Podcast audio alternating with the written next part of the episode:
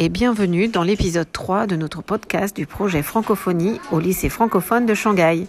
Aujourd'hui, nous allons vous parler de l'organisation et de la préparation du projet. Bonjour Alex, est-ce que tu peux nous dire, tu étais à l'initiative de ce projet, est-ce que tu peux nous dire euh, un peu comment ça s'est passé? Alors déjà, ce projet était existant euh, les années précédentes euh, dans cette école. Mon rôle a été d'unifier l'équipe pédagogique autour de ce projet. Chaque classe faisait ce projet et nous, on a voulu mettre en place une place centrale dans cette école. Donc le projet a démarré de novembre. Euh, c'était en novembre 2020 et ça a continué jusqu'à la semaine de la francophonie en mars.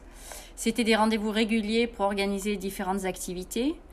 L'équipe pédagogique autour de moi a choisi ensemble les différentes activités jusqu'à la mise en place de l'organisation finale.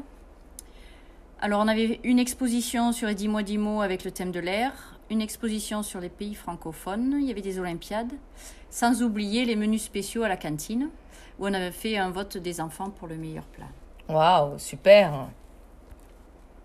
Alors dans ce projet, euh, donc est-ce que tu peux nous donner un peu les acteurs euh, de, euh, de ce projet? Donc il y avait 15 classes avec les enseignants de français, mais aussi j'ai eu l'aide des, des, professeurs de Flesco, de la documentaliste pour tout ce qui était recherche documentaire, du professeur d'art plat pour le projet sérigraphie, des enseignants volontaires pour présenter le pays francophone d'origine comme Seiya qui était venu euh, présenter le Canada. Des enseignants volontaires pour trouver le chant et la chorégraphie de la danse. Sans oublier les enseignants euh, de chinois qui étaient euh, aussi en charge de la gestion d'un atelier au cours des Olympiades. D'accord.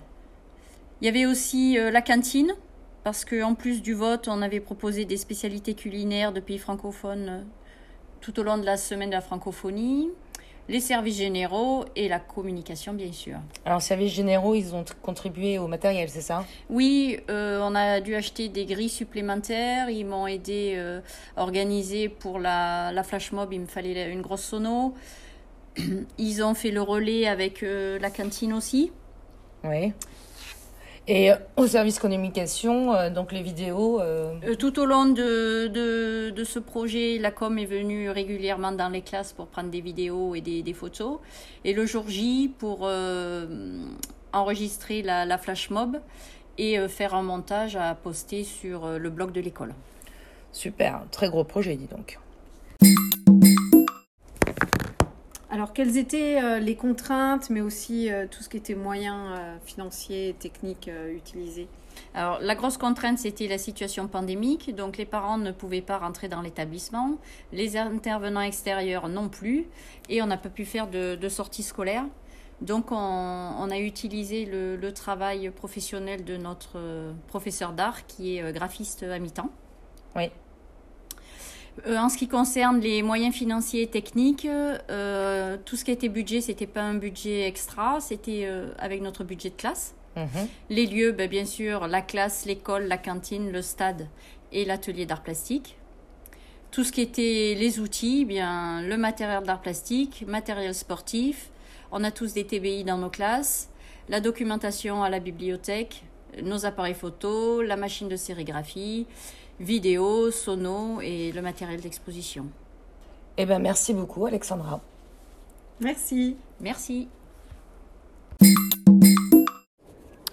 Je laisse la parole à Éléonore qui a contribué au projet euh, notamment pour euh, faire la danse et euh, la chanson commune qui était un élément phare pour le lancement de la semaine de la francophonie. Alors Éléonore, est-ce que tu peux nous dire un peu sur le choix de cette chanson, comment vous l'avez apportée aux enseignants? Bonjour. Donc oui, euh, j'ai été responsable donc, de choisir la chanson pour la francophonie. Donc l'idée c'était de, faire l'ouverture de la, semaine de la francophonie avec cette chanson et ainsi se, se, de clôturer par les, Olympiades. Donc en fait, euh, euh, c'était la chanson, une chanson de Kids United qui s'appelait Mama Africa. J'ai choisi cette chanson parce que personnellement j'ai grandi en Afrique et pour moi, euh, l'Afrique, le continent africain est un petit peu oublié dans la, dans la francophonie. On pense souvent à d'autres pays. Euh, donc cette, chanson m'a inspiré pour faire une chorégraphie, pour créer une chorégraphie.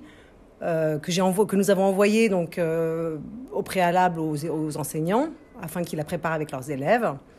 Donc le jour de la, le jour de la, de la, la semaine de la francophonie, donc les, les- c'était vraiment superbe de voir tous les élèves du lycée français le- danser, chanter cette chanson ensemble.